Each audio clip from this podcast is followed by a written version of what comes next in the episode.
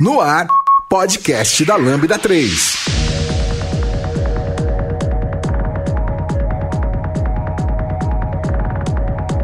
Oi, eu sou a Jaque e esse é o podcast da Lambda 3.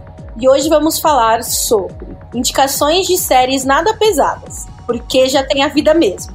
Aqui comigo estão Alana e Vitor Norton. Show. Não esqueça de dar cinco estrelas no nosso iTunes, porque ajuda a colocar o podcast em destaque. E também não deixe de comentar esse episódio no blog, no nosso Facebook, no SoundCloud e também no Twitter.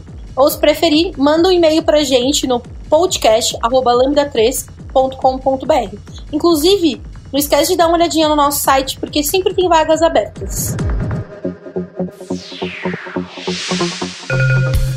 Você conhece a Lambda 3? Além de produzir este podcast, somos referência em desenvolvimento de software, DevOps e agilidade.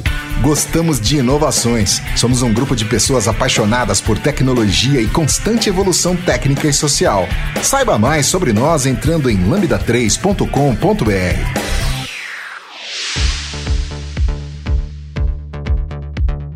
E é isso aí. E aí, gente, como é que vocês estão nessa noite? Eu tô querendo maratonar a série. É isso que eu quero. Amo. É a única coisa que tem para fazer, né? Exatamente. Vou começar falando que eu só tô fazendo isso na, na quarentena mesmo. Você tem noção, quando começou a quarentena, eu falei, meu, o que eu vou fazer, né? Não tem coisa para fazer, não pode sair. Ainda mais que eu moro sozinha.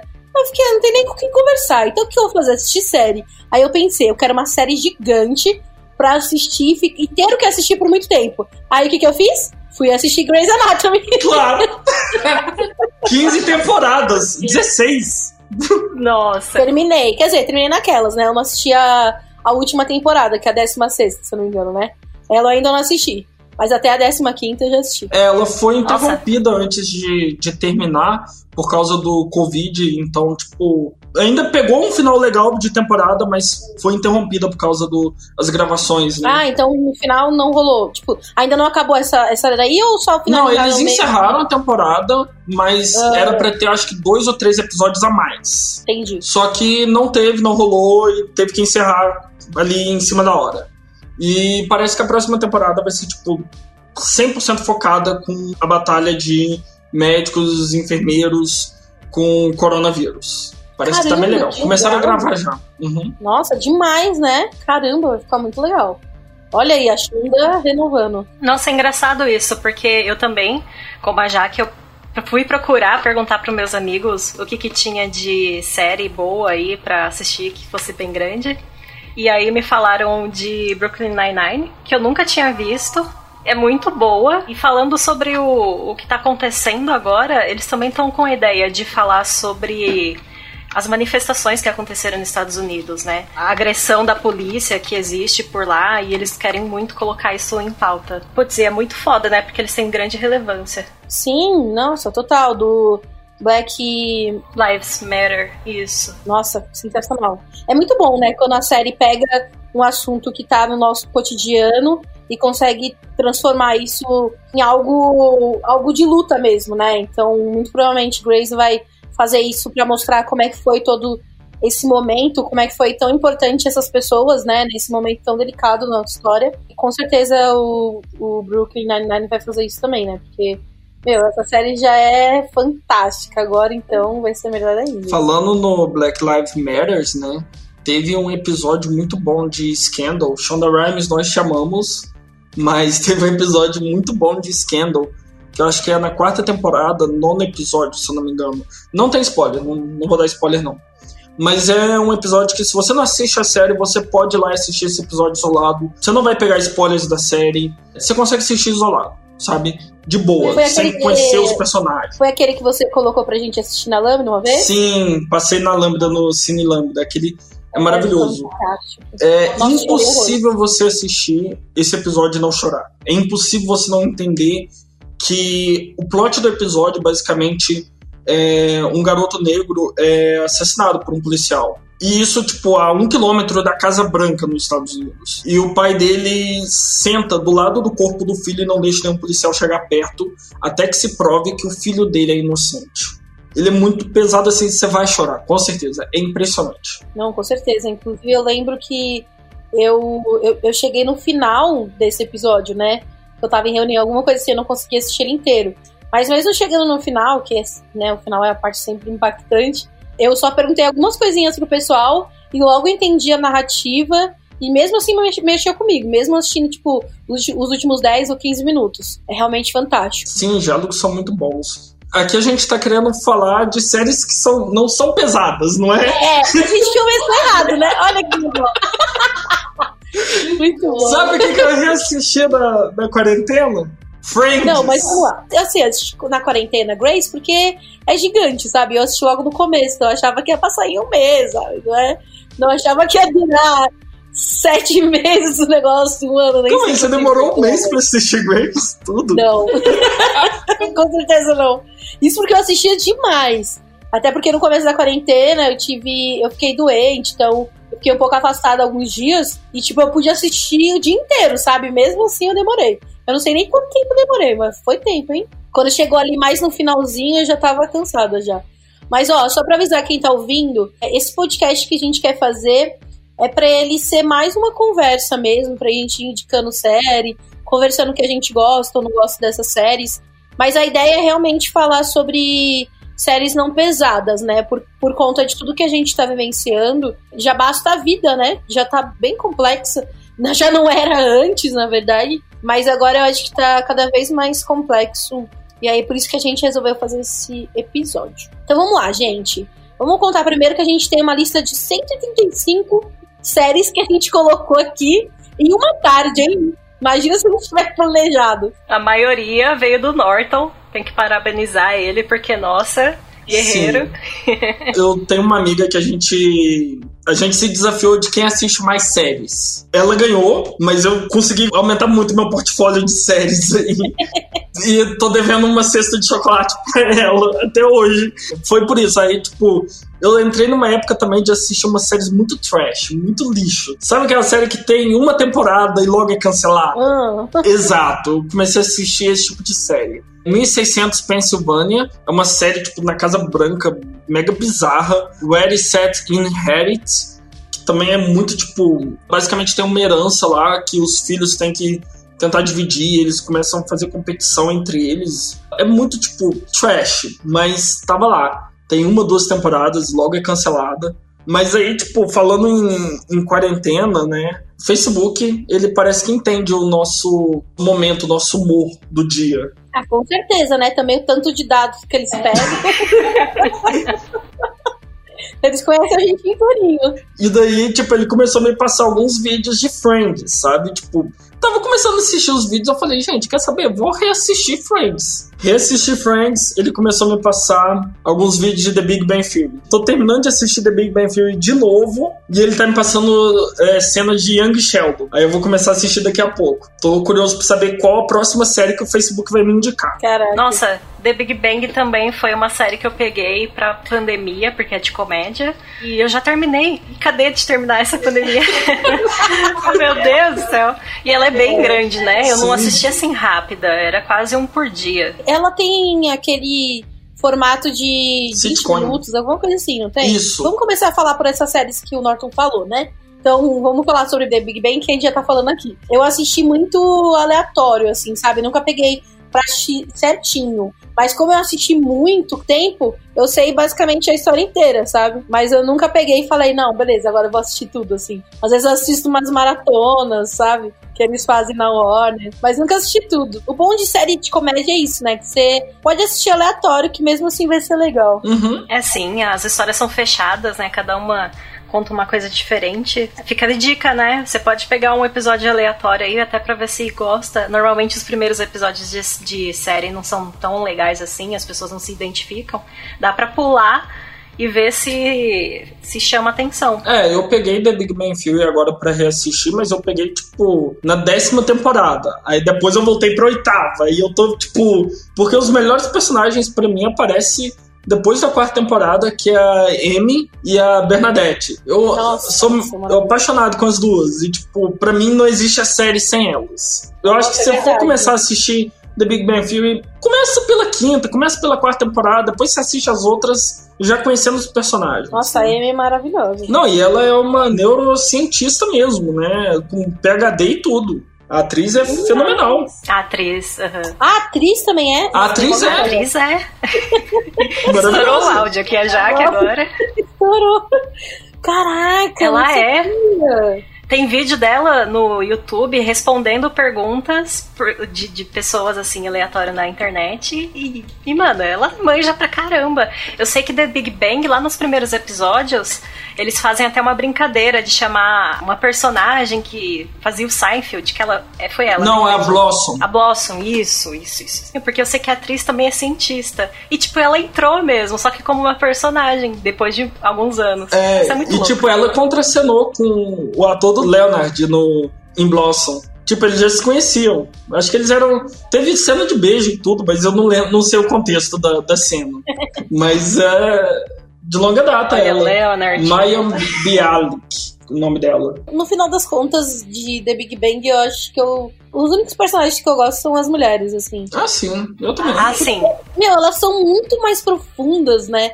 Tipo, parece que os outros nunca mudaram nada. Eu, como às vezes eu assisto os episódios aleatórios, assim, ou no começo e no final, eu falo, caramba, é basicamente a mesma coisa. Até o Sheldon, que teve uma mudança, teve um arco tudo mais, mas, tipo, continuou quase a mesma coisa. E as mulheres não, elas mudaram muito, cara. Sim. Nossa, A Penny, foi a principal, nossa. né? Exato, pra mim ela, ela que é a protagonista dessa série, gente. Sim. E ninguém sabe o sobrenome dela, né? É um mistério a ser É revelado. verdade. Todos eles doutores lá, com sobrenome nana- e coisas do tipo. E agora ela, maior desenvolvimento, ótima personagem. Nem o sobrenome a gente sabe. Nem E sobrenome. eu tenho raiva do Leonard. Pra mim, ele é muito chato. Nossa, ele é muito. Eu acho que ela não devia ter ficado com ele. Com certeza. Pra quem assistiu a série aí, sabe que ele enche o saco muito. E ela é muito de boa, se olhar num contexto geral. Eu nunca reparei isso. Agora que eu tô reassistindo, eu vou começar a reparar um pouco mais isso. Presta atenção, ele faz bastante exigências pra ela, tipo, durante a série inteira. E no final, ela acaba fazendo todas. Tem, sem dar spoiler, tem uma coisa que o Leonard quer muito, e ela não quer, e ela acaba fazendo no final da série. Isso é Ai, verdade. Nossa, olha! Nossa, é horroroso. aqui, mas chegou. Nossa, eu odiei isso. Odiei. Não fez sentido algum. Vai contra tudo, toda a nossa luta, sabe? Tipo, ela não queria fazer aquilo. Ela fez. E, e fica muito evidente que ela fez só por causa dele. E é uma coisa que ia, ia mexer com ela. Nossa. Ok, não vamos dar spoilers. A gente não vai dar spoiler, tá, gente? Podem ficar sossegados que a gente não vai. A gente não vai dar spoiler, mas a gente vai falar sobre, tipo, nossa, você lembra que nem a gente fez agora. E realmente esse momento é péssimo.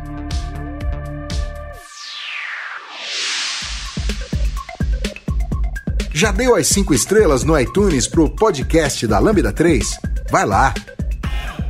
Um spin-off que eu gostei, e tipo, é muito raro eu gostar de spin-off, né? Pra quem não sabe, spin-off spin-off é tipo. Tem a série principal e pega um ramo dela, né? Pega um personagem e faz uma outra série baseada naquele personagem, naquele contexto, igual em Friends fizeram com o Joey logo depois de Friends e tal. Nossa, é verdade, foi horrível. Que não deu certo. Eu tô querendo assistir ainda, só pra ver quão ruim é. Porque eu amo o Joey, mas tudo bem. É, depois vamos voltar pra falar sobre Friends e falar sobre essa série do Joey. Sim, um spin-off que eu gostei foi Young Sheldon. Porque, tipo, Ah, são tá. personagens muito bem construídos. Os atores são maravilhosos dessa série. O Jim Parson, que faz o Sheldon, tá narrando ali. Caramba, E eu tava vendo, tipo, um vídeo no YouTube aí que tava comparando as coisas que o Sheldon falava lá na primeira temporada, na quarta temporada, e essas coisas da infância dele acontecendo no Young Sheldon, que é o Sheldon com 11 anos de idade. Então, tipo, você vê a evolução do personagem, como que foi construído algumas coisas que o Sheldon fala, tipo, eu não sou louco, minha mãe me, me testou. Você revê isso daí. E tem umas coisas bacanas que, tipo, por exemplo, a mãe do Sheldon em The Big Bang Theory é a mãe da atriz que interpreta a mãe do Sheldon em Young Sheldon. caramba, que legal. Sim. O casting é maravilhoso, é muito bom mesmo, recomendo. E a família dele é muito legal, assim, né? Eles são normais Sim. comparados ao Sheldon. A gente se identifica bastante com eles porque o Sheldon, criança e adulto, ele sempre foi assim, ele não percebe as coisas em volta dele, né? Então você vê a história mais da família lidando com ele. É muito boa. Vocês sabem o que, que o Sheldon tem? Ele já falaram sobre se ele é autista ou algo assim? Eu já vi pesquisas de alguma, algumas pessoas falando sobre isso, que talvez ele fosse autista. A capacidade de concentração dele. Nada, né? É, na série ele não tem nada, que a mãe dele testou. Mas é, o pessoal fala que ele deveria ter alguma coisa assim, pela concentração que ele tem. Normalmente isso acontece com quem é autista. E autismo tem vários graus, né? Então isso, então. exato. Não, e também para mim a forma que ele se relaciona com a Amy também é é muito, é muito isso. Eu não sei se vocês já assistiram a Typical. Já assistiram? Pra mim é uma série muito gostosinha de assistir. Ela fala sobre um, um menino que ele é autista. Aí conta a história dele no final da, do ensino, ensino médio, indo pra faculdade. E conta um pouco a família dele e tudo mais. É, fala sobre como a mãe, a mãe dele lida com isso, com o fato dele ser autista e tudo mais. E é muito, muito fantástico, assim porque você começa a, a entender e né, a aprender várias coisas sobre o mundo das pessoas autistas. E é muito legal pra gente ter mais empatia e saber também como lidar, sabe? Pelo menos o, o principal das coisas, como o toque, a maneira que você fala, ou a maneira que as pessoas autistas às vezes precisam ficar sozinhas, né, para lidar com algum momento de estresse. Então é bem legal. E lá mostra muito a vida do, do Sam, que é o, o principal, é, mostra muitas coisas que eu identifico muito com Sheldon, sabe?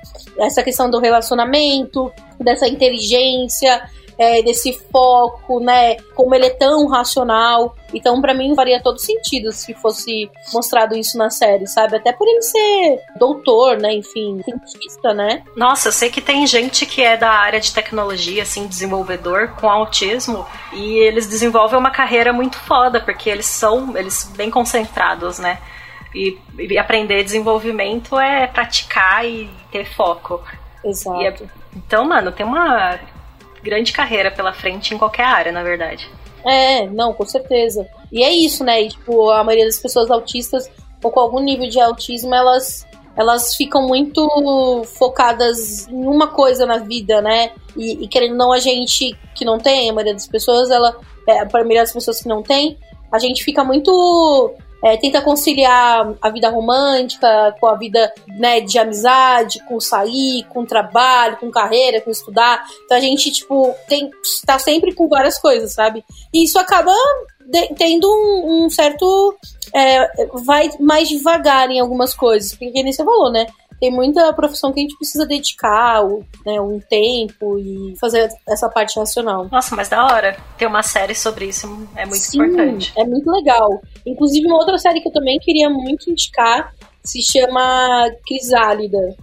Eu acho que vocês não devem ter assistido. Quase ninguém conhece ela, mas eu achei muito legal porque é uma série que fala de pessoas que são surdas. Muitos dos diálogos são em libras, não em português que é a linguagem que as pessoas surdas se, se comunicam, né? Então, tipo, não é um português, é uma outra linguagem. E é muito legal, de novo, né? É a mesma coisa, assim, do Atypical. Então, é uma série é brasileira, inclusive, que você consegue entrar no mundo das pessoas surdas, né?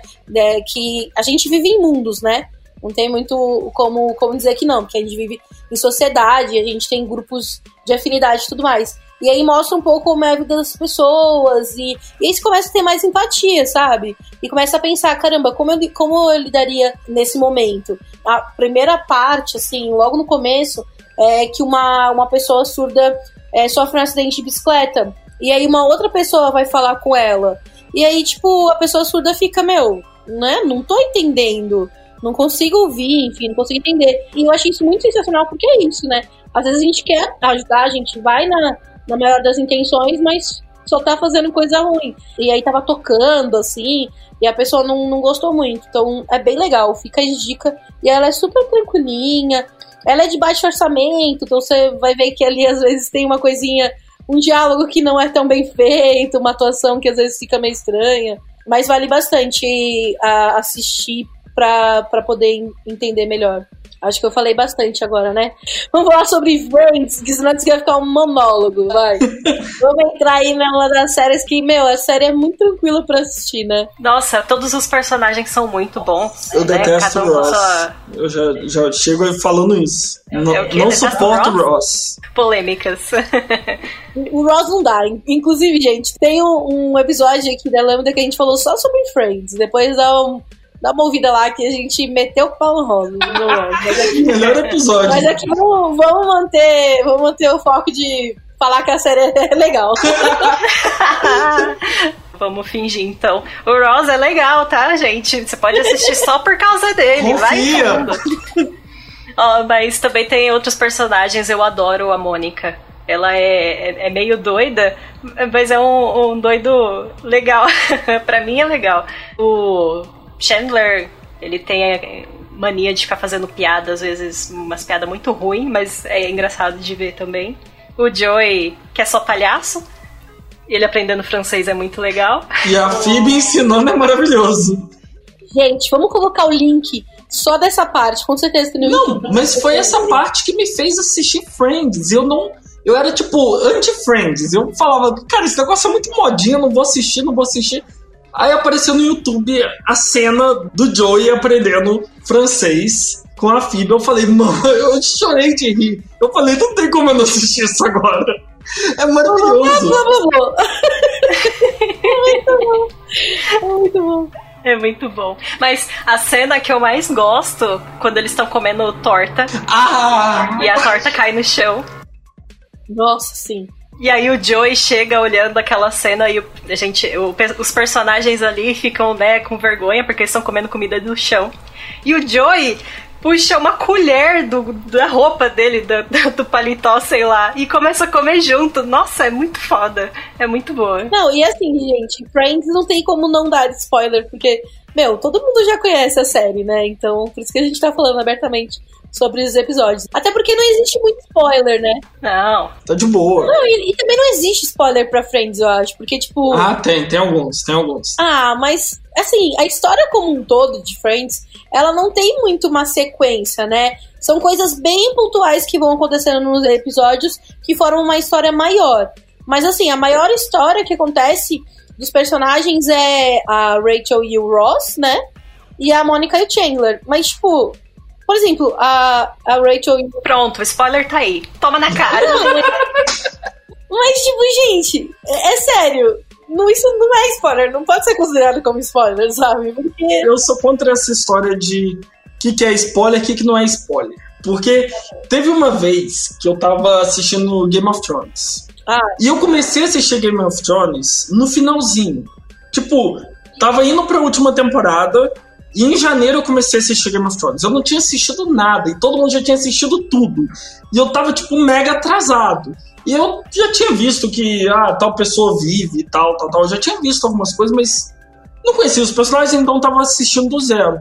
E a pessoa que tava comigo na época tava me dando, falava os spoilers para mim, tipo, ah, tal coisa vai acontecer, tal coisa vai acontecer. Ué, já. Todo mundo já sabe a história. Tipo, eu não sei, deixa eu descobrir, deixa eu ter a sensação de, de descobrir pela primeira vez aquilo ali, sabe? Não, eu amo, eu amo coisas sem spoiler, assim, eu sou muito contra spoiler.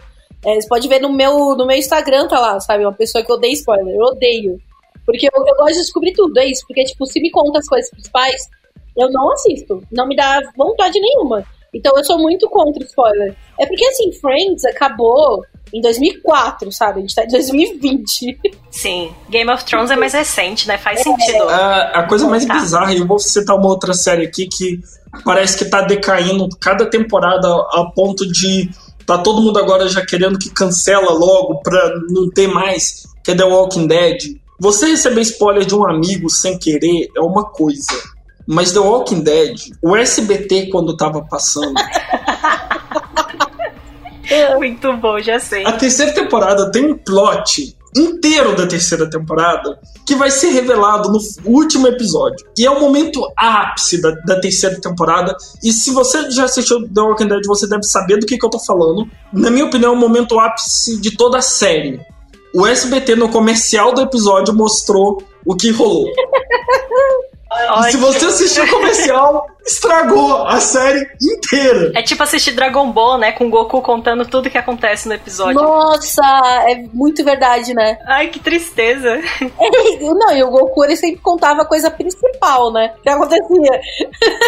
muito bom. Tipo assim, quando você assistia o final de um episódio, já aparecia o próximo, se eu não me engano. Já falando o que, que é que vai acontecer. Era muito bom e a gente nem sabia nada, só. Aí, ó, isso sim que é spoiler. Isso aqui, ó, não, não é nada. O próprio criador da série tá te dando spoiler. É impressionante. Mas vamos voltar pra Friends aqui, né? A gente foi, falou sobre spoiler, falou sobre outras séries que não são leves. Vamos voltar pra aqui a leve. não, mas Friends, gente, sabe uma coisa muito doida? É que eu, eu sou, tipo, sério, viciada, assim, em Friends. Eu lembro que eu assisti quando ele ele lançou lá na, na época em 2000, 2002. Eu acompanhei, não tudo, porque começou quando eu tinha 4 anos, mas quando eu era adolescente, lá em 2012, essas coisas, pré-adolescente, eu já comecei a, a acompanhar. E eu, eu, lembro que eu gostava muito. E eu lembro que eu assisti o final, né, de Friends lá em 2004. Eu lembro até hoje a sensação, assim, foi muito engraçado. E aí, logo depois, eu comprei o, o box de DVD. Aí eu assisti tudo de novo. E aí depois eu, beleza, eu fiquei com preguiça, não assisti mais, eu tenho box até hoje. Aí chegou na Netflix, da sexta até a, a décima. Aí eu comecei a assistir. E aí a Netflix, quando colocou da primeira a décima, colocou tudo, eu nunca mais parei de assistir. Tipo, eu termino Friends, eu volto de novo. Eu termino, eu volto de novo. Porque assim. infinito. Não, eu sou muito viciada. Porque, pra mim, Friends é uma a série de cabeceira, sabe? Quando eu não tenho nada pra assistir, quando eu tô com sono, quero pegar no sono, eu coloco Friends. Só que eu fiz tanto isso na quarentena que hoje eu já. Eu, eu, eu voltei tanto já que eu, eu sei a série inteira. Tá, tipo, muito fresca na minha cabeça, sabe? E eu Sabe todas as falas.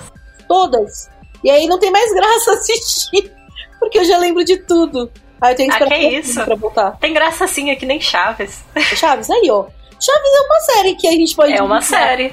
Porque ela, ela tem alguns episódios delas são mais fortes, mas a maioria dela é muito tranquilinha. E eu amo, gente. Eu amo ah, Chaves. Mas eu acho eu que. Eu a cultura não americana. Teve uma treta aí agora que eu acho que perdeu o direito de ser transmitido em, em todo Sim. lugar agora, sabe? Então não, não, tem mais aonde assistir, eu acho. É, foi, Se procurar na internet, deve ter como. Deve ter no YouTube, é, exatamente. Tem, tem porque meu pai assistiu lá. Né, que essa, essa galera senhorinha que vai aprendendo as coisas da internet faz umas coisas que eu fico, gente, como é que você descobriu isso?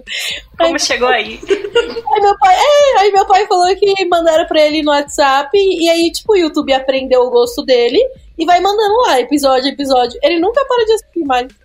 É engraçado demais. E o YouTube né? aprende seu gosto rapidinho também, né? Também. também. Bom, falando de Chaves, também tem Chapolin. Vocês assistiam? Eu gostava Não, eu nunca assisti Chapolin. Cara, nunca assisti. Nunca assisti. Nossa. Nossa, você não é brasileira? Como assim? Eu acho que eu sou, mas. Infância. Não tem memória de ter assistido, sabe? Nossa, eu sei até de falas dos piratas, eu sei as músicas.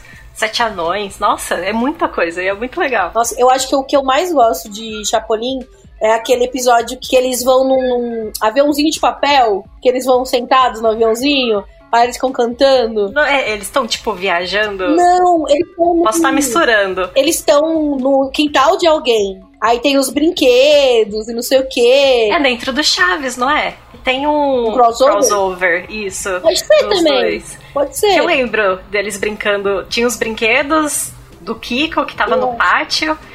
E aí eles. Eu acho, tá? Não, não lembro. Ah, não, mas tem vários episódios com crianças que, que tinham brinquedos, enfim. É, com certeza. Eu vou buscar aqui, depois eu deixo o, o, a parte que eu tô falando. Eu, eu não sei nem por que esse episódio me lembra. Eu lembro tanto dele, mas eu lembro que eu gostava desse episódio do disco voador também. Sim, voador, é muito bom. Ah, eu sempre gostei do Chapolin no episódio dos piratas. E do bebê gigante lá, o marciano. Nossa, o marciano era muito legal. É. Aquele também que tá dentro do. que eles vão no museu. Aí os ladrões vão roubar o museu, a múmia, e eles saem com a múmia andando. Não, mano, é muito boa. Porque ele, são duas pessoas do lado, a múmia no meio, aí eles amarram os pés para fingir que a múmia tá andando. Ah, é muito bom. Eu, eu, eu me lembro dessa cena agora que você falou, assim, sabe? Mas Meu, eu assisti muito, muito. Minha mãe odiava que eu assistia. Mas agora eu não, não consigo lembrar. Nossa, vocês me fizeram ter vontade de reassistir Chaves no episódio que eles entram na casa da bruxa do 71. Esse Nossa, também é muito bom. É muito bom. Nossa. Eu vou reassistir. A gente tem que lembrar de colocar esses, essas coisas que tem. Esses episódios no YouTube, a gente coloca pra pessoa assistir. Que é muito bom. Mas vamos. Uma próxima série. Vocês já assistiram How I Met Your, Your Mother? Não, eu nunca assisti, mas me falam muito bem dessa série o tempo todo e parece ser tipo a série perfeita do universo. E eu fico tipo, não me chamou a atenção para assistir. Engraçado que eu ia falar a mesma coisa. que todo mundo fala sobre ela, todo mundo, né? Não sei, eu acho que tem que abaixar, abaixar um pouco o hype do, às vezes, de um negócio para eu ir lá e assistir. Que nem aconteceu com Game of Thrones. Eu também assisti depois e o pessoal tava muito hypado, assim, muito doido com a história. Não, eu só participei de duas séries hypadas, assim, que foi Lost, porque eu sou viciado em Lost. Eu peguei, tipo, da quarta temporada que tava passando e eu tava assistindo junto com os Estados Unidos lá e tava baixando pirata, o negócio saía, no dia seguinte já tinha legenda. E, tipo, isso é da época em que a internet era tudo mato. Então, tipo, todo mundo que aprendeu a legendar aprendeu por causa de Lost, sabe? Depois eu acompanhei da última temporada de Game of Thrones, mas eu sou tipo assim, tá hypado? Eu não curto muito, não. Eu espero a série diminuir um pouco o hype, igual a Lana falou. Também, antes da gente, da gente mudar de assunto, é só sobre do How I Met, How I Met Your Mother. É só pra falar pra vocês que ela não é uma série perfeita. Inclusive, ela tem muitos defeitos. Tem uma das pessoas lá que é insuportável, mas é engraçada. Ela é muito engraçada. E tem uma das personagens que ela é fantástica, que é a Lily. Pra mim, ela é a melhor personagem do universo, assim. Então, tipo, dá pra assistir, mas você vai ver vários problemas nela, sabe? Meio problemático. Você diria que é mais ou menos insuportável que o Ross? Mais, nossa, bem mais. Mas é engraçado. mais insuportável. Ele é super engraçado. Ele talvez é uma das pessoas mais engraçadas da série. Mas ele é insuportável. Tá, mas a série é mais problemática ou menos problemática do que Eu, a Patroa as Crianças? Nossa. É uma série problemática. Não, nossa, a gente pode falar sobre isso aí, mas a, essa série é bem mais problemática. Não, eu assisti assim, e ela é, meu, ela é muito legal, é engraçada. Mas, mano do céu, eu não assistiria de novo, porque eu não tenho paciência. É muita coisa nada a ver, sem noção. Não, mas agora é, pegando é uma série, tipo, pra, pra recomendar, pra maratonar aí na, na quarentena, Santa Clarita Diet, da Netflix. Nossa. É muito bom. Tem tudo que você quer de uma série. Tranquila. Eu tô irritado porque cancelaram, mas é muito, muito, muito bom. Vale a pena. Vai lá assistir. Mas tenta, tenta falar um pouquinho do que, que, do que, que é. Sem, tá. sem dar spoiler. Vamos lá. Sem dar spoiler é meio difícil, mas vamos lá. É. Santa Clarita Diet uh, tem uma corretora de imóveis que de alguma forma vira zumbi. Só que ela continua, ela continua lembrando de tudo, continua sabendo quem é a família dela, continua amando a família dela. Continua vivendo, como se nada tivesse acontecido. É, exatamente. Só que ela não morre, quer comer carne humana o tempo todo. E o marido dela é a pessoa mais cômica que existe na série. Porque ele é, tipo, todo muito certinho e ela fica, tipo, querendo fazer umas coisas muito absurdas. É muito bom o, a química entre os dois personagens. E qualquer coisa que eu vou falar além disso vai ser spoiler. É aquela que é pra você assistir e nem lembrar da quarentena. Exato. Nem lembrar o que tá acontecendo. Exato. Tão gostosinha que ela é. Você ouve podcast da Lambda 3.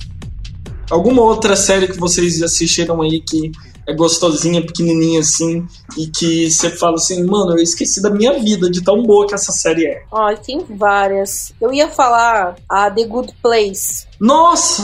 Ela tem algumas coisas que você vai ficar repensando na vida, sabe? Você vai olhar e ficar, caramba, será? Mas ela é muito gostosa e ela é muito curtinha. E você assiste, tem personagens muito cômicos. A principal, que eu nunca lembro o nome de personagem, já deixando esse spoiler aqui sobre mim. Mas ela é muito maravilhosa. Não é uma série muito problemática. Nossa, é muito gostoso. Tá, qual que é o plot? O plot é basicamente uma mulher que chega no, no céu, ela morreu e foi pro lugar bom, pro bom lugar, né? The Good Place. Só que ela tem tudo de bom e melhor na vida dela, ali dentro. Só que parece que houve algum erro porque ela não devia estar tá lá. Ela é uma pessoa completamente horrível que não devia estar no céu e eles confundiram ela com outra pessoa. Só que, assim, eu não vou dar spoiler, mas no final da primeira temporada, sua cabeça explode de um jeito. E eu te falo assim: se você assistiu a série, sabe o que acontece no final da primeira temporada, na hora que você reassistir a primeira temporada, é uma série completamente diferente. São piadas completamente diferentes. É muito, muito bom. Eu nem reassisti, porque eu fiquei sentimental no final. Eu fiquei, caramba, eu vou guardar no meu coração pra sempre. Não, teve uma cena que eles gravaram no final. Porque um dos personagens, que é o Tid Anagoni, mas ele é um professor de filosofia.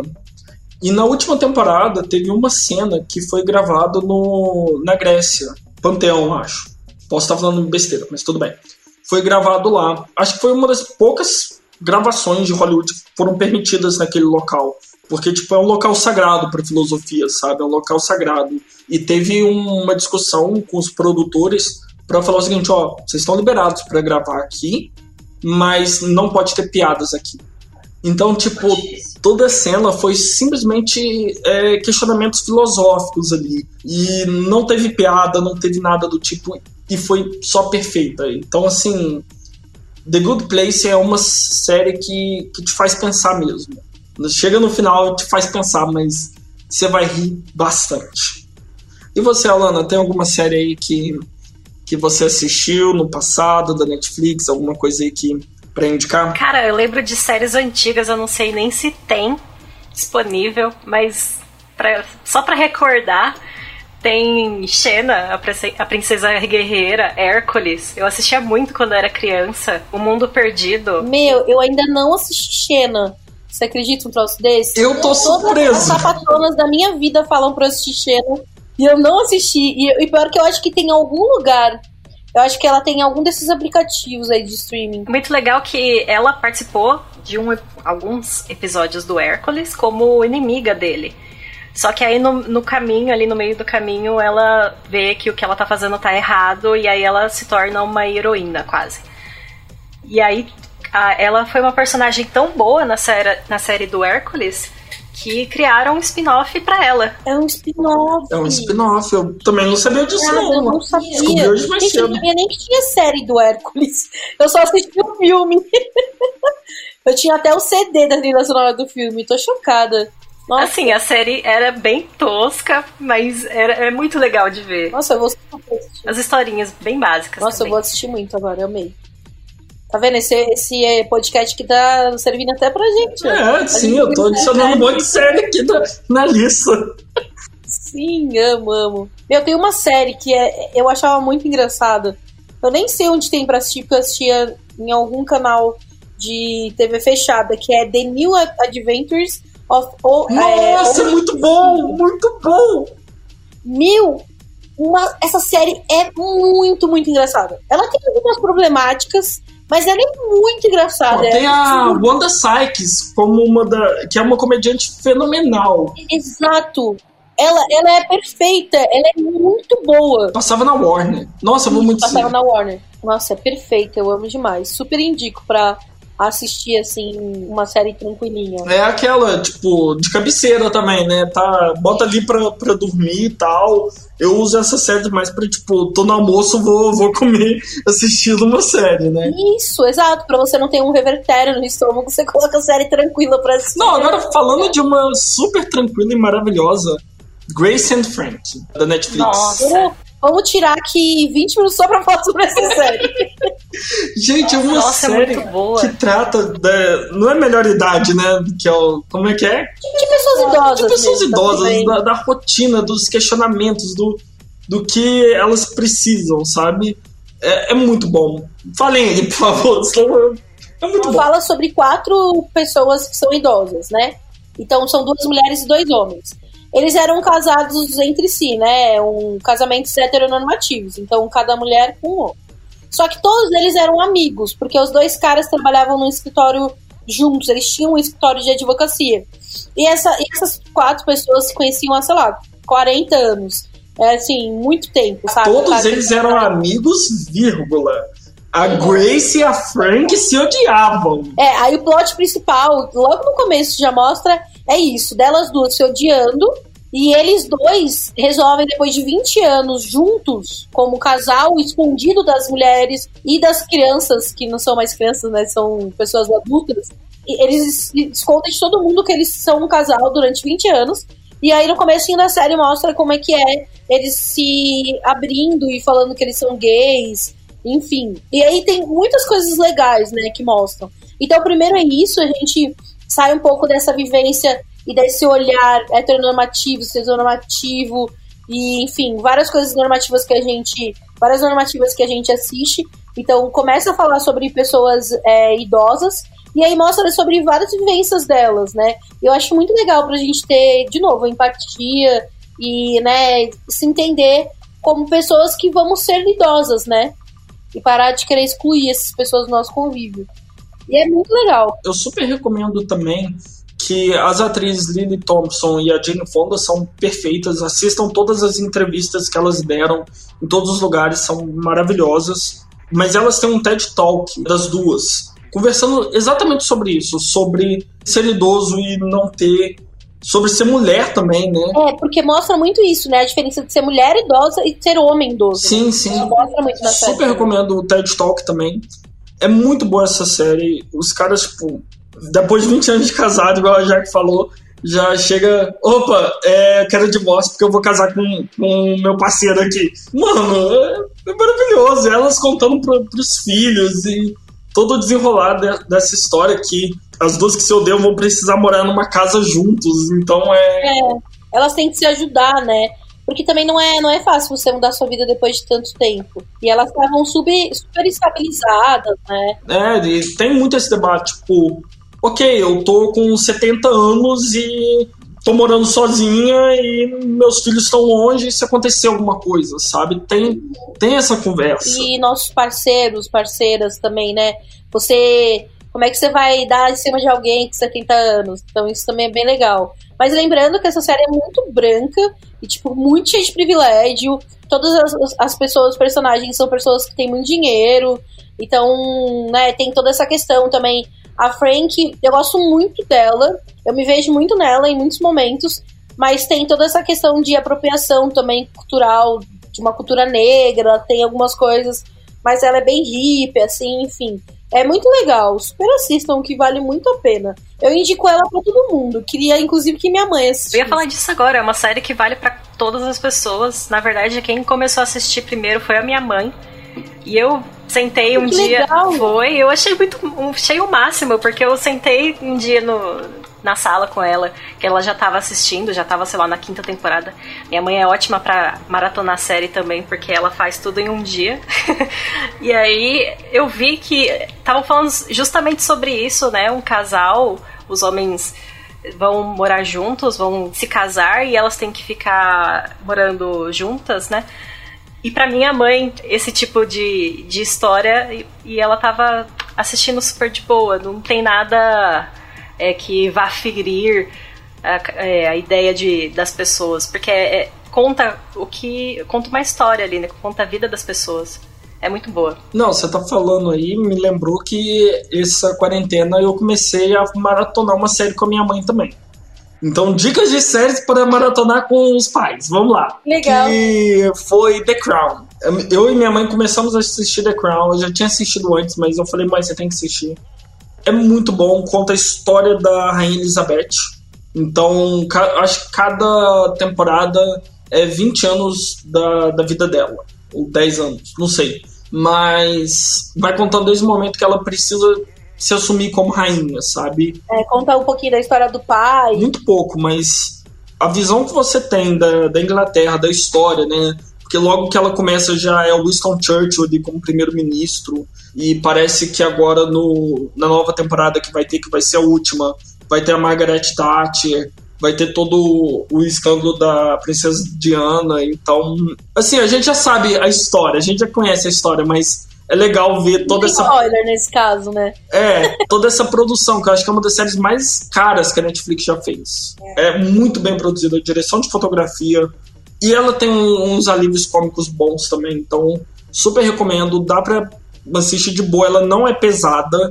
depende do episódio, depende do episódio. É, eu comecei a assistir, mas eu não consegui continuar por conta do relacionamento péssimo da rainha e do marido dela. Ah, sim. Tipo, o marido dela é muito escroto, assim, eu não, eu não consegui, de verdade. Eu tentei, eu achei muito legal, a primeira temporada foi incrível, mas aí na segunda mostra ele escroto cada vez mais, assim, e aí eu não consegui. E eu não consigo mais assistir, assim. Mas é uma, uma série que eu gostei muito, que inclusive eu falei. Eu falei pra, pra minha irmã assistir, porque ela gosta dessas coisas de documentário, de série.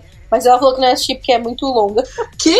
Não, só tem acho que quatro temporadas, dez episódios cada temporada, é, gente. Não, mas minha irmã não assiste série, entendeu? Então ela fica uma hora para descobrir pouca coisa, entendeu? Ela gosta de filme. não, eu, eu convenci minha mãe falando, ó, uh, sou novela aqui. Todo dia você vê um episódio. Aí minha mãe, tá, um episódio por dia dá. Na hora que a gente tava vendo, era cinco episódios por dia. Mas é muito legal, realmente. O que você falou, a série é muito bem produzida. produzida. Agora, uma série que eu acho tranquila para assistir, mas ela, ela, é meio hard, assim, mas ela tem um alívio cômico muito maravilhoso, que é Killing, Killing Ivy. Eve, né? Killing eu tô louco pra assistir essa. Meu, é muito, muito, muito boa. Sério. É incrível. Os personagens são extremamente inteligentes. Você não acha que vai acontecer tudo que acontece. E, to, e todo final da temporada você fica, não, tá de sacanagem que aconteceu isso. Conta pra gente um pouco do, do plot da, da série. Tá, vou tentar não ter spoiler, porque é, é meio complicado. Mas assim, ó, a, a narrativa é, de, é que tem a. Eu não vou lembrar o nome de personagem, gente, sou muito ruim. Mas tem a Eve, né? A Ivy, nunca lembro, nunca sei como é que fala o nome. Que é a Sandra Oh, né? Que é a Sandra Oh, exato. Maravilhosa Christine Yang e eterna Christine Yang. Grey's Anatomy faz tamanho. Eterna melhor personagem de Grey's Anatomy. E tem, tem a personagem dela que ela é policial, né? Não é policial de rua, ela é tipo detetive, mas ela, ela, já, ela já trabalha numa coisa mais. É, estamos procurando assassinos serial killers, coisas do tipo, sabe? É esse tipo de policial, assim, investigadora, alguma coisa do tipo, assim. Mas, assim, é muito legal porque ela tem esse lado, então, tipo, procuramos pessoas assassinas e tem uma, uma assassina, que é a, a outra personagem que aparece com ela, que eu não lembro o nome dela agora, mas ela é fantástica. A personagem é fantástica, a atriz é muito fantástica. Então, assim, são duas atrizes muito fodas fazendo um, um, papéis maravilhosos, sabe? E aí elas começam, começam atrás dessa, dessa assassina e aí mostra um pouco a vida dela, sabe, da assassina. E é muito legal porque mostra como ela é sociopata, psicopata. Nunca, nunca sei a diferença dos dois. Acho que ela é psicopata mesmo. Então mostra como ela não tem sentimentos, como ela mata por matar, o que, que ela faz da vida dela, o que ela acha legal, o que ela não acha. E ela é extremamente inteligente, então ela só descobre coisas, a, a Ivy só descobre coisas que essa personagem quer que ela descubra, sabe? Então, assim, é uma série muito fantástica e tem toda a narrativa do romance delas duas. Então, é muito bom, sério. Vale muito, muito assistir. Da hora. Outra série que todo mundo conhece é O Maluco no Pedaço. Só queria trazer ela aqui porque, apesar né, da série ser bem antiga, o personagem principal, que é o Will, Will Smith, ele tá investindo em fazer uma, é, uma versão nova do Maluco no Pedaço. Sério, e, e vai ser um, um pouco mais é, sério no assunto, né? De um cara negro tendo problemas na onde ele vive e indo morar com os tios porque ele realmente teve um problema muito grande. Tem o trailer aí para vocês verem. E aparentemente gostaram muito da, do, do roteiro da, dessa série nova. E vai ter três temporadas já de início. Não sei como que vai ficar sobre a pandemia, mas vai ser muito interessante de ver.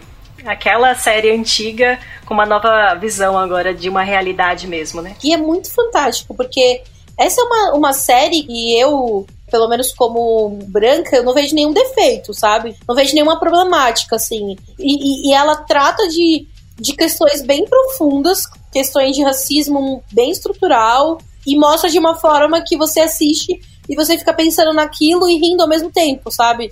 Eu gosto muito de séries assim, porque se fala de assuntos muito complexos, de uma forma de alívio cômico e é fácil indicar para as pessoas assistirem. É bem legal isso que você falou, de que vai ter essa nova série que o Will tá fazendo, porque que na verdade provavelmente né, vai ser um igual, só que nova. Porque aí as pessoas vão assistir de novo, né? As pessoas que não são da nossa época, que não assistiram naquela época, vão poder assistir. E eu gosto muito dessa série, eu acho que, inclusive, vale super a gente reassistir ela. Eu acho que o Maluco do Pedaço talvez vai ganhar uma nova roupagem, mas não vai ser tão drástico quanto essa que eu vou trazer agora, que é Sabrina Aprendiz de Feiticeira. A série é cômica, a, a série original, né? É cômica, tem o Salem que é maravilhoso. Nossa, melhor personagem. Melhor personagem, gente. Quem não tem um gato preto que não colocou o nome de Salem alguma vez na vida, sabe? Tipo. A Jaque. A minha é. Ah, Jaque. A minha é gatinha preta, mas o nome dela não é Salem, não. O nome dela é Lápis Lázaro. Inclusive tá ali com a linguinha de fora, a barriguinha pra cima. Ela é bem antiga, eu só consegui assistir ela em inglês, não achei ela em português para reassistir. Depois a Netflix veio e fez uma versão sombria dela, mudou completamente alguns personagens. É, teve polêmicas muito grandes, como logo no primeiro episódio tem uma estátua gigante de Lúcifer lá, do Beuzebu e tal, e entrou, tipo, algumas igrejas satanistas estavam falou Netflix, corta essas cenas aí e tal, e entrou em processo. Enfim, a série, apesar de ter um tema sombrio, apesar de falar de bruxas e de demônios o tempo todo, por incrível que pareça, eu não achei pesado.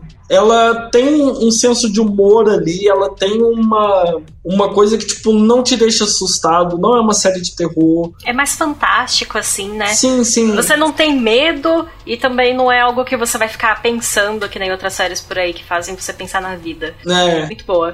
Mas vocês ainda estão muito, muito dramáticos pro meu gosto. Vou fazer outra aqui, que é The Middle. Vocês já viram The?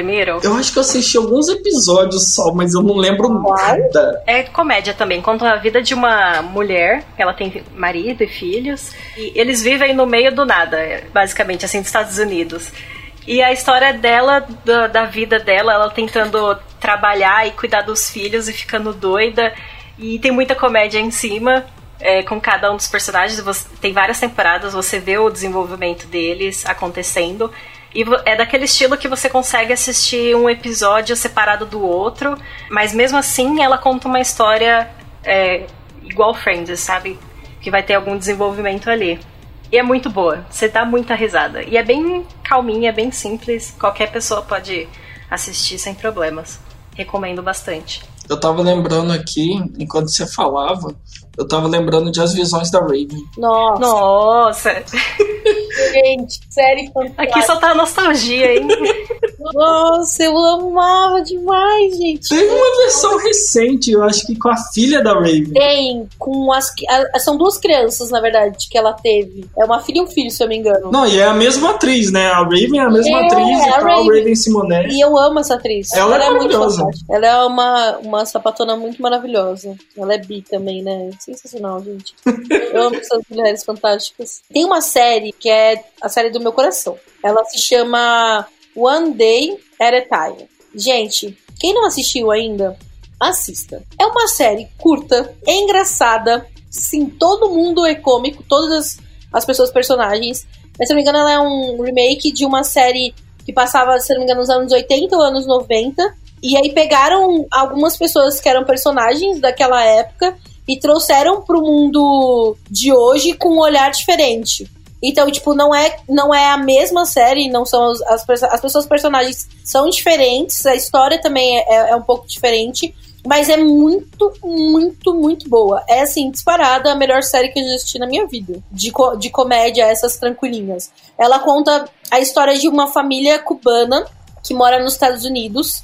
Então tem muita essa discussão sobre como garantir a cultura cubana da família estando nos Estados Unidos a pessoa principal da, da história é uma mãe solo, que é uma mãe separada. Tem duas crianças, né? Que na verdade são, são adolescentes para adolescentes. E aí conta como essa mãe, ela é enfermeira, como ela concilia essa vida de, de ser enfermeira, de ser mãe, de ser mulher. E além de tudo, ela foi para a guerra do Vietnã. Então também tem isso, sabe? Tipo, uma mulher que foi para a guerra trabalhar, né, ser enfermeira na guerra. Então, assim, é muito, muito, muito sensacional. E aí tem, a, a, tem essa mulher que é a Penélope, a mãe dela, que mora junto com ela também, a, a filha, a Helena, e o outro filho. Ainda na história, é junto com um cara que é o, o dono do apartamento, que mora junto lá no mesmo prédio. E aí ele é um cara branco, cis hétero e rico, que não trabalha, tipo, é de herança, sabe? E aí com, faz todo esse contraste, assim, com a família. Então, assim, é, é, é perfeita, sério, não, não tem nenhum defeito, cara. Ela é da Netflix, a Netflix cancelou ela, mas uma outra TV lá dos Estados Unidos comprou os direitos e fez. Tá na quarta temporada por essa TV. E assim, sério, assistam. Você começa a assistir, assim, assistiu dois episódios e você já tá apaixonado. Eu tenho muita raiva e muito ódio do ser humano que chegou e falou: vou cancelar essa série. Porque ela não devia ser cancelada por nada, ela é só perfeita. Ela chama Angel from Hell, o Anjo dos Infernos. Acho que tem duas temporadas só, mas é muito comédia. Basicamente tem uma personagem que ela é mega organizada e tudo certo, toda certinha. E aparece esse anjo para ajudar ela na vida. Só que esse anjo é uma mulher muito excêntrica, muito comunicativa e faz piada com tudo e tal, e tá ali para ajudar. Qual que é o plot? O plot é que a pessoa, que não é o anjo, né? A pessoa acha que é uma mulher louca que tá falando com ela o tempo todo. E ela acha que todo mundo tá vendo essa mulher. É muito engraçado. Eu, é de chorar de rir. Eu vou reassistir. É muito bom. Tem algum lugar assim? Então, eu tava procurando aqui. Eu não, eu não achei. Ela não tem na Netflix. Mas eu vou tentar achar. E se eu achar, eu coloco no, no post aqui pra gente. Aí, uma outra série aqui que é antiga, né? Já que a gente tá falando de série antiga, que é Full House. Eu não lembro o nome dela em português. Mas ela passava, tipo, no SBT. Não é Casa Cheia, eu não lembro. Três é demais. Nossa, que série engraçada, gente. Gente, eu choro, choro de rir. Porque as crianças são muito engraçadas. Eu acho que, tipo, o mais engraçado da série antiga, da, da Full House, são as crianças. E aí, o mais legal é que depois de anos que terminou, porque faz muitos anos, eles voltaram à série. Com o mesmo enredo, as mesmas pessoas, a mesma história. E aí, as pessoas principais são as crianças, né, que são mega adultas agora. A mais velha, ela já tá bem velha. E aí, mostra como é que é a, vi a vida delas dentro dessa casa com as crianças e, e, todo mundo. E é muito engraçado. Ela também tem vários problemas, ela é bem problemática, mas ela é muito, muito engraçada. E aí é, é, é, muito legal, porque assim, a Full House é a história dessas três crianças, né? Que uma delas era as gêmeas Olsen, que inclusive elas não quiseram participar dessa nova. Então, elas não, não participaram. Então, são três crianças, né, na série antiga. Aí uma delas, que era a Michelle, que fazia, como ela era criança, pegaram uma criança gêmeas para fazer, que aí não ficava, né, ruim para nenhuma das duas. Então só tem essas duas crianças que eu não vou lembrar o nome, porque eu né, já falei que eu sou muito ruim, né? Stephanie, isso!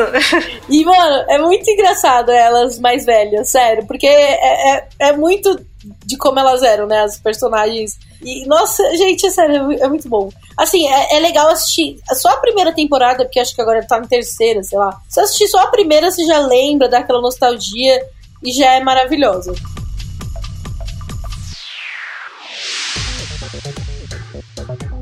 Entre em contato pelo site lambda3.com.br. Eu vou indicar um, um reality show aqui, se me permitem. Vamos lá. Licença poética para isso. que, especialmente agora que a gente está em quarentena, chama The Circle. Tem a versão dos Estados Unidos, tem a versão do Brasil, tem a versão da França. A do Brasil é perfeita, tem um cast maravilhoso. A da França tem muito mais treta. Mas sobre o que é essa série, por que, que eu acho que ela veio num momento muito apropriado para a quarentena que a gente está vivendo. Basicamente são algumas pessoas que ficam completamente isoladas de tudo e elas ficam num apartamento e a única forma de comunicação com outros personagens, com as outras pessoas, é através de uma inteligência artificial. É através de uma comunicação virtual. Então, como você está só comunicando por mensagem, você consegue chegar e falar que você é uma pessoa completamente diferente. Você consegue ser um fake, você consegue ser um catfish. Então tem homens que se fingem que são mulheres e tem mulheres que fingem ser homens. E é muito engraçado você ver eles tentando descobrir quem que é falso e a eliminação e tal. É uma série que é um reality show, acho que são 10 episódios só, que te prende do início ao fim. É muito bom maratonar isso, é, é muito gostosinho. Alguém aí já assistiu? Não. Mas eu vou trazer uma aqui que todo mundo assistiu. Ah, Legal. traz aí. Simpsons. Simpsons. Se você tá procurando uma série pra não terminar, é essa. e uma eu série que prevê o futuro. Anos. Isso, você pode prever o futuro assistindo ela, vai fundo. Nem Futurama preveu tanto futuro quanto Simpsons. É incrível também, que é uma renca de episódios. Com certeza não precisa assistir em ordem. Impossível, eu acho. E é impossível. e é o tipo de série que você vai passar sua vida inteira assistindo porque ela ainda está sendo feita. Então, se precisar de algo para quarentena, essa é a série que você pode ir fundo. O legal dela é que tipo tem o mundo expandido entre aspas, né? Que é Futurama e Desencanto da Netflix, né? Que Desencanto é a idade média dos Simpsons e Futurama é o futuro, né? Então, tipo, Ai, ela, ela se conversa. Assim, Desencanto eu acho que não conversou com Simpsons, mas é, vai conversar com certeza. Do jeito que os criadores são maravilhosos. E eu preciso dar parabéns pra dublagem de Desencanto. Porque se você for assistir Desencanto, não assista legendado, assista dublado. Eles pegaram todos os memes brasileiros e encaixaram no enredo. E é maravilhoso. Eu ainda não assisti Desencanto, acho que eu vou assistir. Assista! É obrigatório para você, Jaque. É obrigatório. Mas eu não gosto muito de Simpson, não, viu? Vou ter que. Vai ter que confessar isso. É não assisti o filme. Nossa, eu, eu acho que estão para fazer um segundo filme aí, mas eu sou fascinado pelo filme, eu gosto pra caramba. Mas para mim, do, dos três, Simpsons, Futurama e Desencanto, pra mim, Desencanto ganha de longe. Já coloquei na lista aqui pra assistir.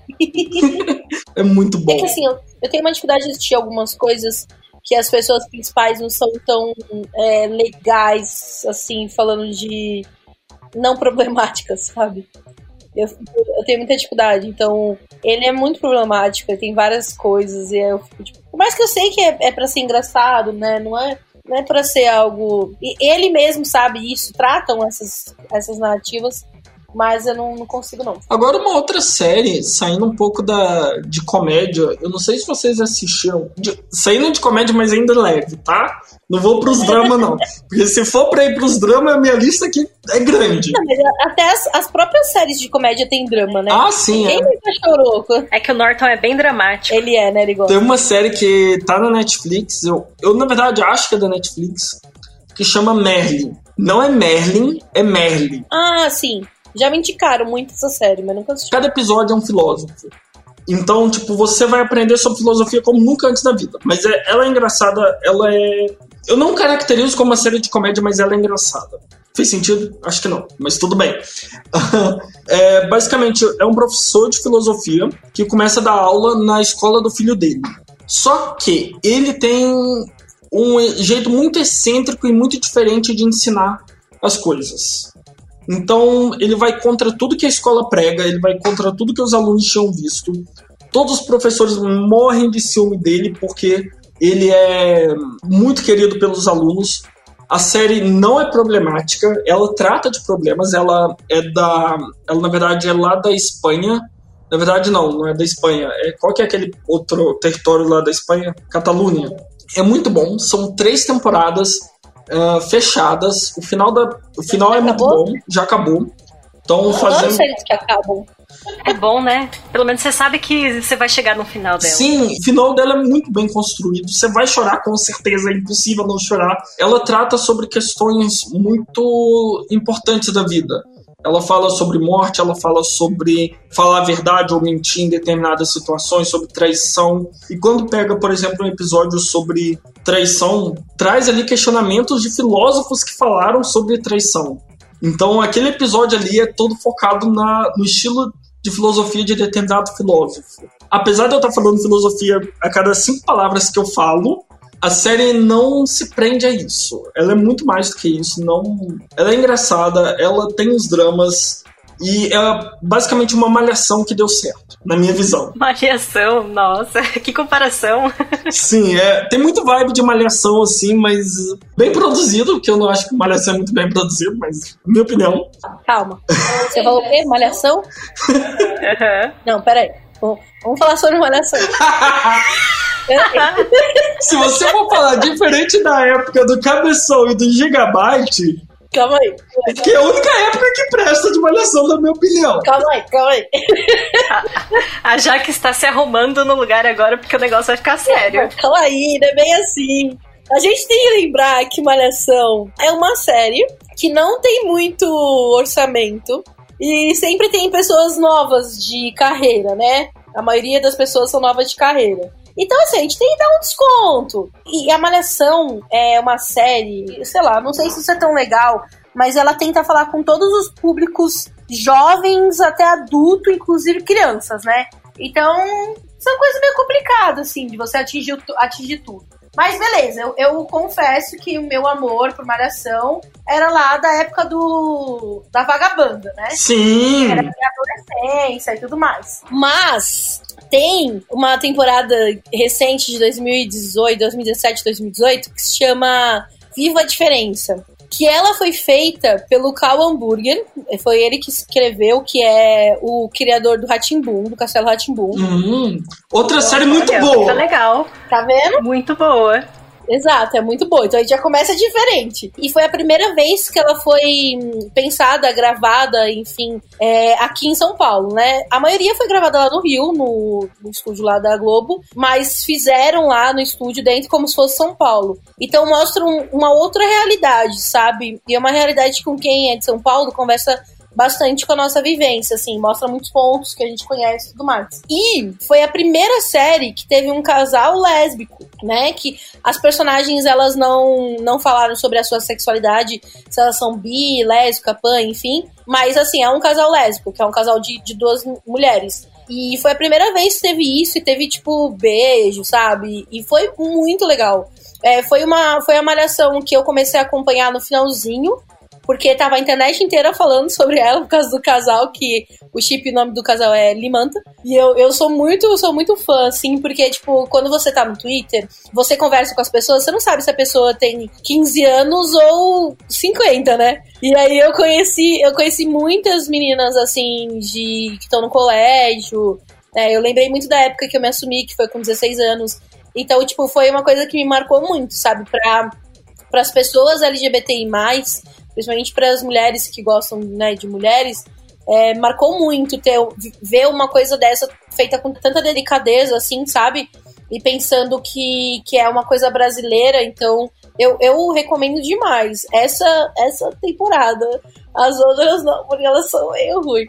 Mas essa foi, foi feita, foi bem legal. Inclusive, é, vai ter um spin-off agora chamado As Five. Porque, ah, isso também é legal. Eu acho que foi a primeira vez que a Malhação não teve um casal protagonista, né? Quem era protagonista eram cinco mulheres, cinco meninas da escola do ensino médio. Então é muito legal ver como eles tratam essa narrativa das mulheres, sabe? Tipo, e elas terem alguém fica pro segundo plano, porque a, a, parte principal é a amizade delas sim. E também tem uma das personagens, eles falam sobre autismo com uma das personagens, que é a Benê, falam sobre racismo com a Ellen, que é uma mulher negra, falam sobre gordofobia com uma outra mulher, fala sobre racismo com pessoas amarelas, que é a Tina, então, tipo, tem muita coisa, assim. É bem, bem legal. Eu fiz uma pesquisa rápida aqui. Se você acha que Grey's Anatomy tem muitos episódios, que são 317 episódios de Grey's Anatomy, chutem quantos episódios Malhação tem. 500. Não, Malhação inteiro. Toda Malhação. Toda Malhação de todos os anos? De todos os anos. Nossa. Você tá querendo demais. Porra. Sei lá. Igual Simpsons. 5.877 episódios. Caraca. Nossa, é muito mais do que Simpsons isso daí, hein? Sim. Mas o, a temporada que a Jaque falou tem. Qual que é Viva Diferença? Tem 213 episódios, tá? 200. 213. É, é coisa pra caramba, assim. Você assiste, tem uma hora que você cansa. E é óbvio, como é muito também pra criança e tudo mais, tem horas que fica chato, fica uma, uma historinha besta. Mas assim, é bem legal falar sobre assédio sexual de um homem mais velho com uma menina que tá na escola.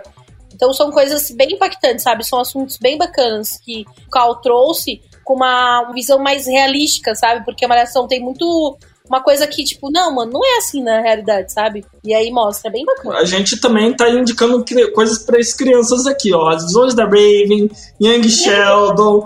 Vai, tá, tá liberado, gente, só vai. Um pedaço. O maluco no pedaço. Chris, essa também é muito boa. Ai, todo mundo odeia o Chris. É uma série. Eu nunca peguei ela pra assistir inteira, assim, de ponta a ponta. Mas, meu, é, ela é muito fantástica, né? Sim. Aquele encerramento não sei se vocês sabem, bastante gente sabe, mas quem tá cantando ali junto é a mãe do Chris. Ah, é? A atriz que fez a Rochelle, ela escreveu a música de encerramento e gravou com as amigas e sugeriu pro, pro pessoal da produção. Eles gostaram, pegaram só o finalzinho, mas vocês conseguem encontrar no YouTube também ela cantando. É, é muito e, legal. E é uma história baseada na, na história do Chris Rock, né? Tipo. Sim, isso é muito fantástico. E é ele que narra, né? Ele que narra. É, ele teve muito mais irmãos do que a do que o Drew e qual que, é, como é que é Tony? muito mais irmãos, acho que eram oito irmãos, e a série pegou só dois, mas tipo. A Tony era um menino, né? Era Tony, eu acho que ele só teve irmão. Mas é muito bom, é muito engraçado e são personagens muito bons também. Vocês falaram de, um, de série brasileira, comentando aí sobre Malhação. Tem uma que eu lembrei agora também, se chama Tudo que é Sólido Pode Derreter. Só tem uma temporada, é da TV Cultura, lá do ano de 2000 e poucos. Teve perfeita, já amo. É, exatamente. Sim, e é ótima porque conta a história de uma menina na, na escola ali, próxima do ensino médio, se não me engano, que começa a ter aula de literatura e toda, todo episódio conta alguma obra da literatura e ela entra na obra. Ela começa a conversar com os personagens. É muito legal, principalmente para quem quer estudar é, assunto, faz, passar em prova, alguma coisa do tipo, porque fala sobre literatura brasileira. Caramba, que legal. Nossa, inclusive essa, eu tô vendo aqui essa essa atriz, uma amiga minha ama. Vamos ver se ela vai, vamos ver, eu vou saber se minha amiga vai ouvir esse podcast se ela me falar sobre esse ponto. Agora, assim, se deixar a gente vai ficar aqui falando por é, horas e horas. A gente fica aqui três horas falando a lista a gente não cobriu metade da lista que a gente tinha. Nossa, tá bem longe da metade.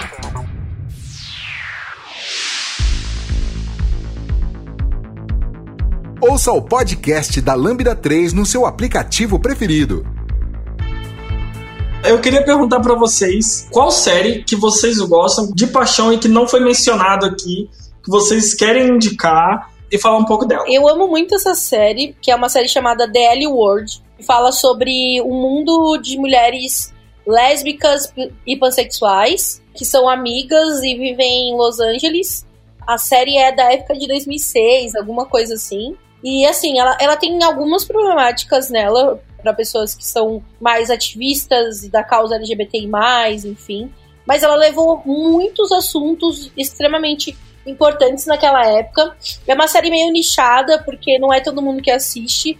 Porque é, é uma série feita por uma mina sapatona e é feito totalmente com o olhar dessa mina, mas assim, pelo menos para quem for aí uma, uma mulher que gosta de mulher, eu indico demais essa série, porque ela tem questões muito fantásticas. E aí voltou agora uma continuação de Daily World, que é geração Q, alguma coisa assim, que eu acho que é mais para falar da uma parte queer, né?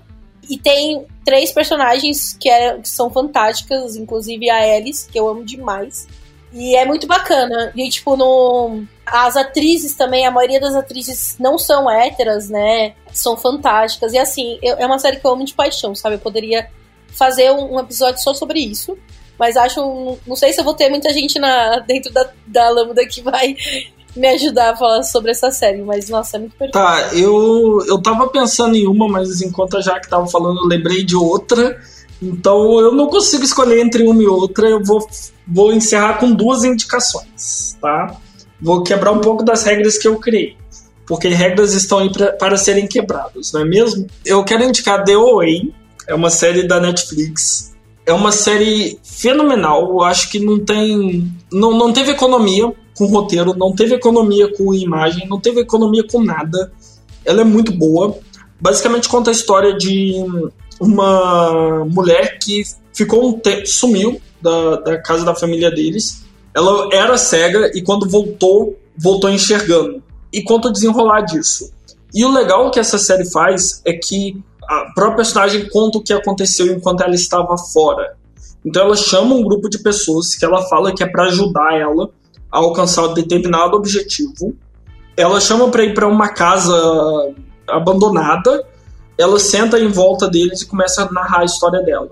Só que ela pede assim para tipo, enquanto vocês vêm para cá, deixa a porta da casa de vocês aberta para que eu possa entrar na casa de vocês. É fenomenal essa série, ela lida com espiritualidade, é muito boa. Qualquer coisa que eu vou falar vai ser spoiler. Foi cancelada, mas apesar de já ter sido negado, falam que pode ser só um truque de marketing. Existe esse, essa ideia aí, porque o final da terceira temporada e última, o final é muito tipo surreal.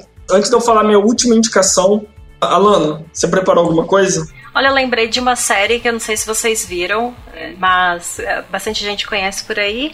É um humor meio pesadinho, que é Rick and Morty. Mas eu gosto muito, eu assisto pra caramba, assim, repetidamente, porque. Só porque sim, só porque eu gosto de ver o pessoal se xingando. Eu recomendo bastante. É, todo mundo me indica para assistir. Até hoje eu não peguei pra assistir, mas eu vou. Tá na minha lista. Eu gosto muito loucão. Foi baseado no, no De Volta pro Futuro, né? Sim. E tem muita ciência envolvida, assim, fala do. Tem episódios que são pesados, que fazem você pensar na sua, na sua realidade, mas no geral é só comédia. não vai muito além é, na profundidade assim do, do que eles falam, porque você pode ficar meio doidinho. Mas é garantido a risada. Sim, vou, vou, dar, vou dar uma chance, vou, vou assistir. Tá na minha lista já tem alguns anos, então eu acho que chegou a hora de, de assistir. E a última que eu fiquei para indicar é Disque Amiga para Matar. É da Netflix, é maravilhosa. A atuação é perfeita da, das personagens são personagens reais. Sabe o que você se enxergar naquele personagem e entender que, tipo, isso daqui é uma pessoa real? Ela não tá irritada à toa porque o roteiro pede para ficar irritada. Ela tá irritada com uma razão. Tipo, quando ela fica irritada, você fala assim: Meu, eu tá, falaria a mesma coisa que ela falou. Eu iria socar tal pessoa da mesma forma que ela fez. Eu, nada não, diferente. A segunda temporada foi muito boa. Assim. Sim, o primeiro episódio eu caí da cadeira de tanto rir numa cena dentro do carro. Não vou falar para poupar, para deixar vocês com a comédia. Basicamente, a, a personagem principal perde o marido uh, num acidente de carro. Daí ela vai para um grupo de apoio de pessoas que estão em luto. E lá ela conhece uma pessoa maravilhosa, mega amorzinho, mega perfeita, mega, tipo, simpática e quer ajudar. E elas ficam amigas instantaneamente e tem muita treta envolvida por trás disso que só vai mostrar no terceiro, no quarto episódio, mas quando você descobre uma coisa que liga as duas no nível absurdo, você fala assim, surreal. É uma série sobre amizade feminina, é muito bom. Só assista. Você, na hora que acontece o plot, você fica, não, mas não é possível isso. Na verdade, a série inteira você fica, não, não é possível isso. Não, é, é muito psicopatia, sabe? Tipo... E uma das atrizes que faz Santa Clarita Diet faz também, né? Aparece na segunda temporada. Nossa, dessa eu não sabia. Mas é isso, gente. Vamos terminar, porque senão vai ficar com um negócio eterno. Muito obrigada por quem tá aqui até o final ouvindo a gente.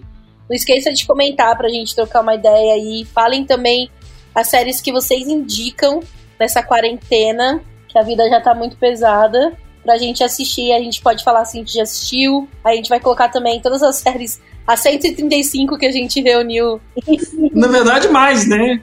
Que eu anotei aqui foi 142 agora. A é lista isso. cresceu durante, durante a gravação. Ai, mano, adoro. E é isso, não esqueçam de curtir, de comentar. Segue a gente no Twitter, no Instagram. Exato. E até a próxima. Tchau. Valeu, gente.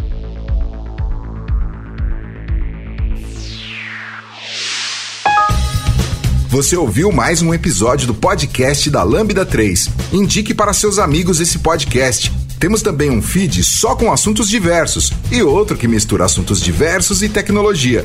Toda sexta-feira, sempre com o pessoal animado da Lambda 3. Se você tem um podcast e quer gravar num estúdio legal, nosso espaço está aberto para você. É um estúdio isolado acusticamente, com uma mesa de gravação e microfones profissionais para até cinco pessoas. Tudo de graça. A ideia é estimular o podcast no Brasil. Pode ser sobre qualquer assunto. Fale com a gente pelo e-mail podcast@lambda3.com.br.